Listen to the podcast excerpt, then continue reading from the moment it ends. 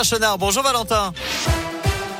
Bonjour Nicolas, bonjour à tous. À la une pour le 13e samedi consécutif, un peu plus de 45 000 manifestants ont défilé dans le pays contre le pass sanitaire, a annoncé le ministère de l'Intérieur.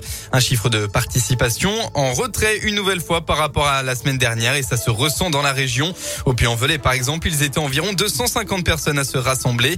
Un chiffre similaire à Bourg-en-Bresse dans l'Ain. Pour rappel, ils étaient plus de 2000 manifestants au plus fort du mouvement.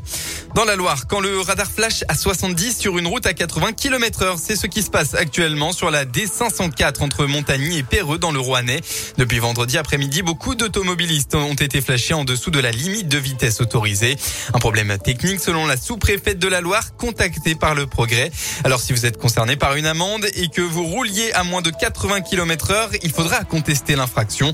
En attendant, le problème devrait être résolu courant la semaine prochaine. Dans l'un, nouveau décès sur la route hier à Lagne. Peu avant 19h, selon cause, un homme de 49 ans a perdu le contrôle de sa moto sur la départementale 1075. À leur arrivée, les secours ont tenté de réanimer le motard, mais malheureusement en vain. On passe au sport. Après s'être rassuré, la SM veut voyager. Les rugbymen clermontois se déplacent à Paris ce soir pour affronter le stade français en clôture de la sixième journée du top 14.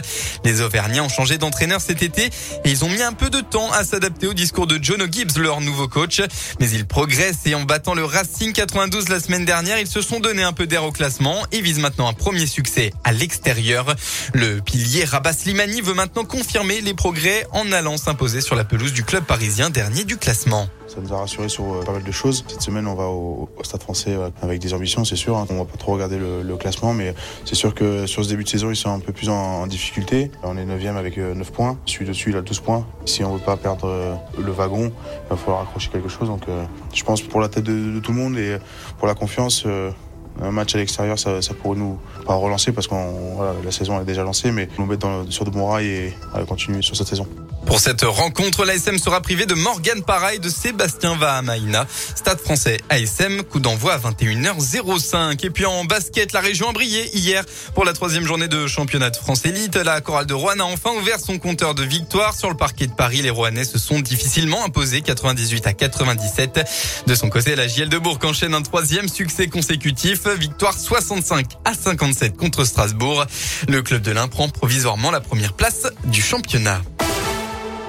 On passe à la météo enfin dans la région de belles éclaircies ce matin et la bonne nouvelle c'est que ça va durer. Les nuages vont se dissiper au fil de votre journée pour laisser place à un grand soleil dans l'après-midi.